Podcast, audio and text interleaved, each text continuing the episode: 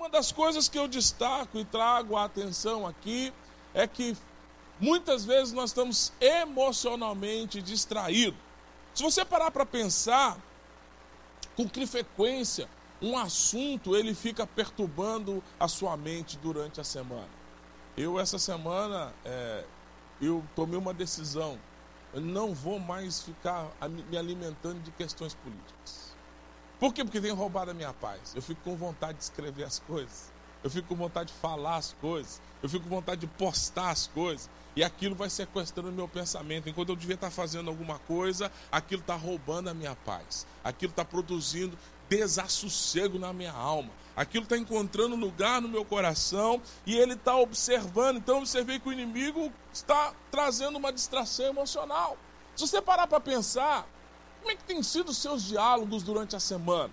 Com que frequência você tem conversado sobre o mesmo assunto e esse assunto ele permeia e fica insistindo e perseverando de maneira em que você se distrai?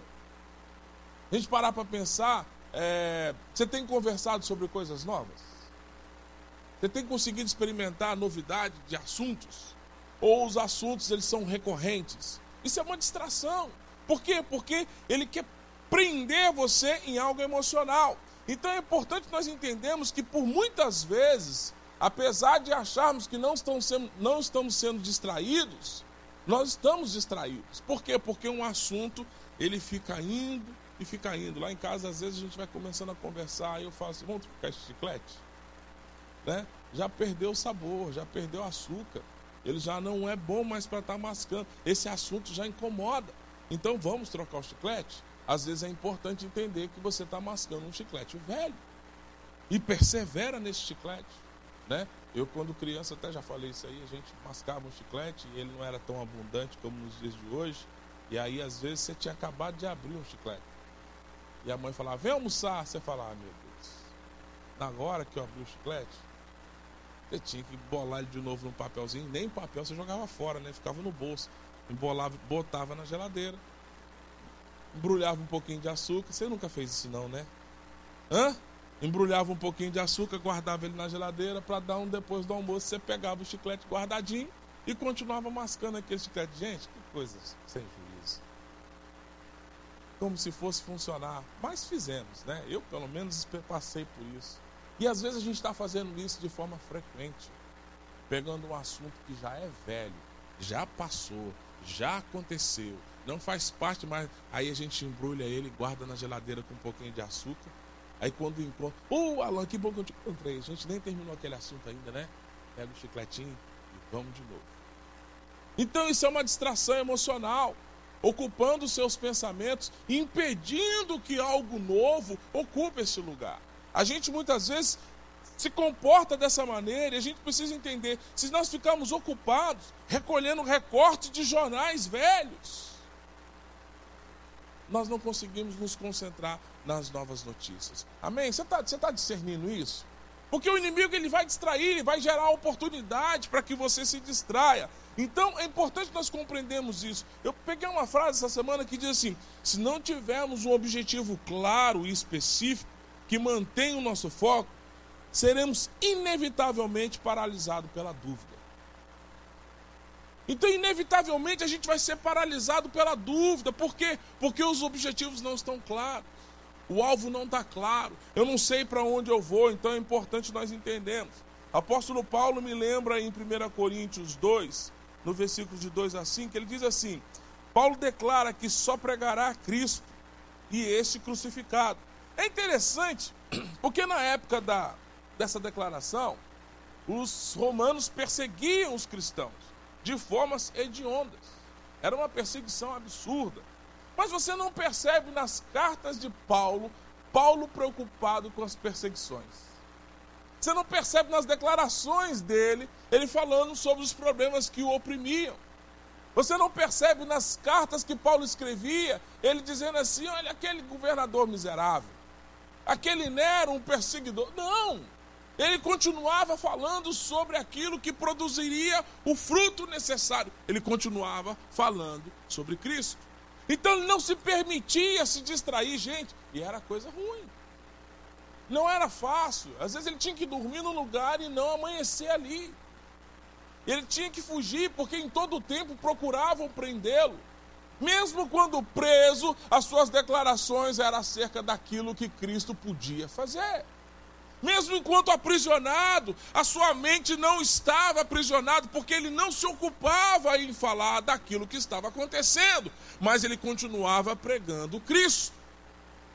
Então é interessante, alguém que entende esse cenário, ele não vai ocupar os seus pensamentos com algo que não vai produzir o fruto que de fato vai trazer a resposta.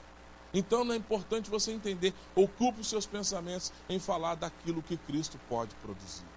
Ocupe os seus pensamentos, ocupe as suas emoções com aquilo que você sabe que Cristo pode produzir. Então é importante nós entendermos as injustiças sociais, elas estão por aí, elas estão acontecendo.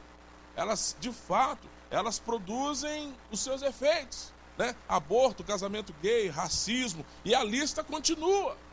Mas nós temos que continuar perseverando em falar de Cristo. Porque se nós paramos e ficamos falando apenas dos problemas, nós deixamos de produzir um impacto no mundo, que é pregar Cristo. Amém? Essa é a nossa proposta como igreja. Nós precisamos pregar Cristo. Mas como pregar Cristo se os nossos pensamentos não estão neles? Como falar de Cristo? Como falar desse amor se o meu pensamento não está nele? Pastor, mas você não se conforma com algumas coisas demais da conta. Mas se eu começar a colocar os meus pensamentos ali, eu fatalmente vou tirar os meus olhos daquilo que Deus pode produzir. Amém? A gente não deve ignorar o que está acontecendo, mas a gente não pode desconsiderar o que Deus pode fazer. Amém? O segundo ponto que eu destaco aqui é as oportunidades. Em Mateus capítulo 4, no versículo 8, no versículo 7, a palavra do Senhor declara assim: Mostrou-lhe todos os reinos desse mundo e a glória deles.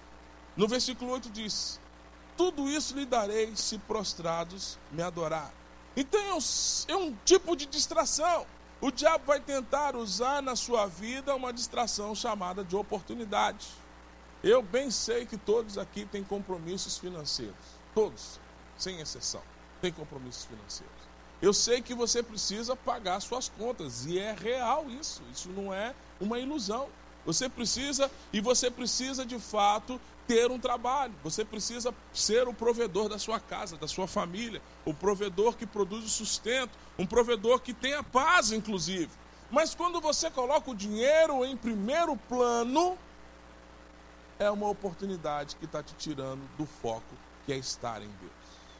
Porque com que frequência você deixa de assumir a sua responsabilidade? Gente, eu não falo apenas de estar presencialmente dentro de um culto, amém? Estou aqui legislando em causa própria, não. Ah, o pastor está falando porque a gente falta o culto. Não, eu estou falando porque você se abstém de Deus para estar atrás do dinheiro. Você se abstém de Deus para se ocupar com o trabalho. E se a gente perguntar, e se você for honesto, Quanto tempo da sua vida você se dedicou a Deus e quanto tempo da sua vida você ofereceu para o trabalho? Ó, oh, pastor, é uma diária. Ó, oh, pastor, isso paga minhas contas. Ó, oh, não, se você não acreditar que só é possível fazer isso porque Deus é o seu provedor, você precisa se reorganizar para que de fato você possa liberar um tempo para Ele. Amém? Se você serve a Deus pelo dinheiro, você vai trocá-lo por uma proposta maior. Se o seu objetivo é o provedor, qualquer proposta para você serve. E você vai considerar que essa proposta é uma proposta de Deus. Mas com que frequência essa proposta tem tirado você dos caminhos do Senhor e tem desconcentrado você do seu objetivo? Então, de repente, é tudo sobre o dinheiro. De repente, é tudo sobre os valores monetários. De repente, é tudo sobre a resposta financeira. E não tem nada a ver com Deus isso, mas com realização pessoal. E o inimigo vai saber disso, ele sabe disso, e ele vai fazer o que for possível para distrair você de alcançar a sua resposta em Deus. Então é importante entender com que frequência você está se distraindo, com que frequência você está perdendo o alvo, com que frequência outras coisas têm surgido ao seu redor, fazendo com que você se desvie daquilo que Deus tem para você. Eu creio de maneira fiel que a palavra tem lugar para prosperar, se ela encontrar no seu coração uma terra preparada. Eu creio de maneira fiel que Deus é um Deus que continua operando. Talvez você possa estar aqui falando, esse culto hoje foi meio loucão, né? Eu acredito que Deus operou nesse lugar. Eu creio que Deus falou aos corações nessa manhã. Mas essa palavra pode não encontrar nenhum lugarzinho para encontrar a reverberação dela. Mas ela pode encontrar um lugar para ser fecunda, frutífera e próspera. Eu não estou aqui pedindo a você que você abra a mão do seu trabalho. Aliás, a maioria das pessoas que não frequentam igreja estão lá, lá fora, esperando você, crente, lá fora, para que elas possam estar aqui dentro. Pastor, então eu tenho que largar o que faço? Não, necessariamente não. Você precisa ser quem você é lá também. Fazer a diferença lá onde você está. Amém? Porque isso vai fazer com que de fato você se concentre em quem você é. Então é importante entender que eu gostaria que algumas pessoas pensassem mais sobre Deus e de fato se concentrasse mais nele e nunca se movesse especificamente por questão financeira. Comecei dizendo aqui, eu bem sei das suas necessidades, assim diz o Senhor, né? Eu bem sei o que vocês necessitam. Eu sei que vocês precisam comer, eu sei que vocês precisam beber, eu sei que vocês precisam se vestir, mas buscai primeiro o reino dos céus e a sua justiça, e as demais coisas vos serão acrescentadas. Se eu não creio nessa palavra, tão pouco essa palavra vai surtir efeito sobre a minha vida. Amém? E a terceira distração aqui, eu encerro, é a distração relacional, distração de pessoas. Tudo começa com quem você confia. Então, as pessoas elas podem ser a maior distração que Satanás lança para nos tirar a vitória. Sabe aquele amigo que surgiu do nada e de repente virou best friend e ele vai continuar enviando pessoas, essas pessoas tentarão distrair daquilo que Deus está te chamando para fazer. Às vezes relacionamentos, eles são a maior dádiva da vida, mas eles podem tirar você daquilo que você está buscando ser em Deus. Então, se você não tiver o discernimento, se você não compreender isso, se você não discernir isso, uau, você vai se perder na multidão de pessoas. No Evangelho de João, no capítulo 3, João ele faz uma declaração, ele chega e fala assim: Presbítero amado Gaio, a quem, por causa da verdade, amado, oro na, sua, na expectativa que tenha boa saúde e seja bem sucedido em tudo que empreenderes, assim como é próspero a sua alma. Ele diz: Pois senti extremo júbilo de receber a visita de alguns irmãos que nos deram boa notícia da tua fidelidade como segues o caminho da verdade. Aí no versículo 4 ele fala bem assim: Ora, não tem alegria maior do que esta em saber que os meus filhos estão andando na verdade com bom testemunho de Gai. No versículo 5 ele vem: Amado, tu é fiel no que está realizando pelos irmãos, ainda que sejam desconhecidos, nos quais perante a igreja deram testemunho a respeito do teu amor. Aí ele chega no versículo 9, ele fala: Escrevi à igreja, mas de ó Trefeice, um bom nome que você dá para o seu filho, que aprecia ser considerado a pessoa mais importante entre eles, não nos recebe. Por esse motivo, se eu for vos visitar, chamarei a atenção dele para o mal que está fazendo ao proferir palavras insensatas contra nós. Não satisfeito com esse desplante, ele se recusa a receber os irmãos e impede que desejam recebê-lo e o expulsam da igreja. Amados, jamais imite o que é mal, mas sim o que é bom. Aquele que faz o bem é de Deus. Aquele que pratica o mal não conheceu a Deus. Entretanto, quanto a Demétrio, todos tecem bom comentário sobre ele, inclusive a própria verdade testemunha ao seu favor e não entendem como as coisas funcionam no reino de Deus. Escolher confiar na pessoa errada é um dos maiores erros que você pode cometer na sua vida. Como é importante escolher em quem confiar. João aqui ele fala de duas pessoas que andam pela verdade, pela hospitalidade, mas fala de um que o umbigo dele é o centro do mundo. Fala de um, tem um aqui que não está dando bom testemunho, esse não imite. Então você precisa entender que no versículo 11 ele fala: Amado, jamais imite o que é mal. Você entrou no núcleo de relacionamento, observe o que é bom e observe o que é mal. Observe o que frutifica e observe o que não frutifica. Observa o que produz de fato edificação e o que não constrói absolutamente nada. E você entende o que deve fazer parte da sua vida, se deve fazer parte do seu futuro, se deve fazer parte da sua jornada. Amém? Glória a Deus. A gente vai parar de se distrair, sim ou não? Gente vai se concentrar naquilo que é bom, naquilo que é amável, naquilo que é digno, naquilo que tem boa fama. Então, que isso ocupe os nossos pensamentos. Mas evite que o inimigo produza distrações travestidas de boas coisas. Distrações travestidas de situações ruins. Vou dar um conselho para você como pastor. Se alguém falar de alguém para você, amém? Se alguém falar de alguém para você, não ouça. E não seja cúmplice. Amém? Esse é um conselho de pastor. Deixa eu te falar de alguém, não ouça. Porque você não vai poder ajudar. Ainda mais quando alguém fala de alguém para você e diz que não é para você falar nada. Ó, oh, vou te falar um negócio, mas você não pode falar nada. Quer dizer que agora eu não posso nem ajudar e sou cúmplice. Não ouça. Não empreste os seus ouvidos. É distração. Porque isso vai tirar você de onde você podia estar indo. E agora você tem um problema que não é seu, guardado com você. Faz sentido? Porque, gente, é impossível nós gostarmos do pai se nós não gostarmos dos filhos.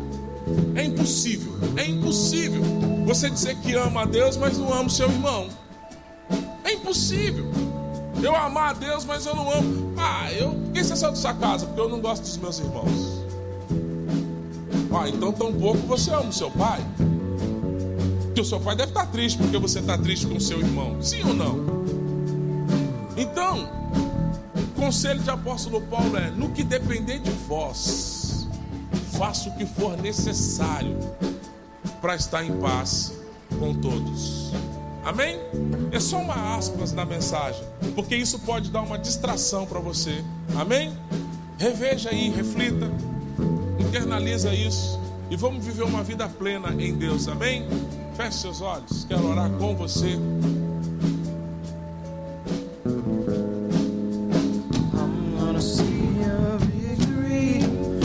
don't wanna see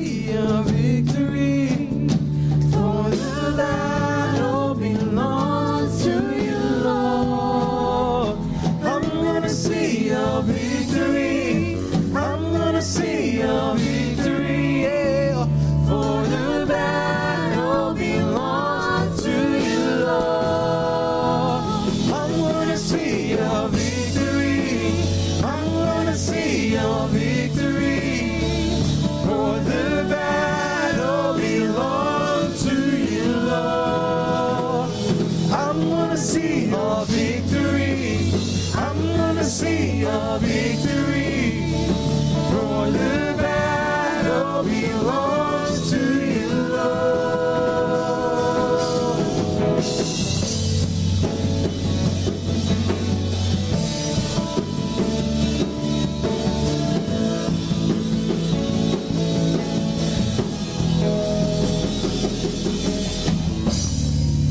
Pai, que nesta manhã, através do Teu Espírito, ajude-nos a identificar, Senhor, aonde tem entrado a distração. Porque a distração é um, é um, um pano de fundo que tem a única intenção de me impedir de chegar no meu objetivo, que é ver a manifestação dos Teus sinais sobre a minha vida. Então, Pai, através do Teu Espírito, revela a nós. Não nos deixe iludido e nem enganado, Senhor, mas revele para que nós possamos ter a convicção de que nós estamos indo para o nosso destino, que é ser abençoados a tua verdade, em nome de Jesus. Amém, amém e amém. Glória a Deus. Glória a Deus.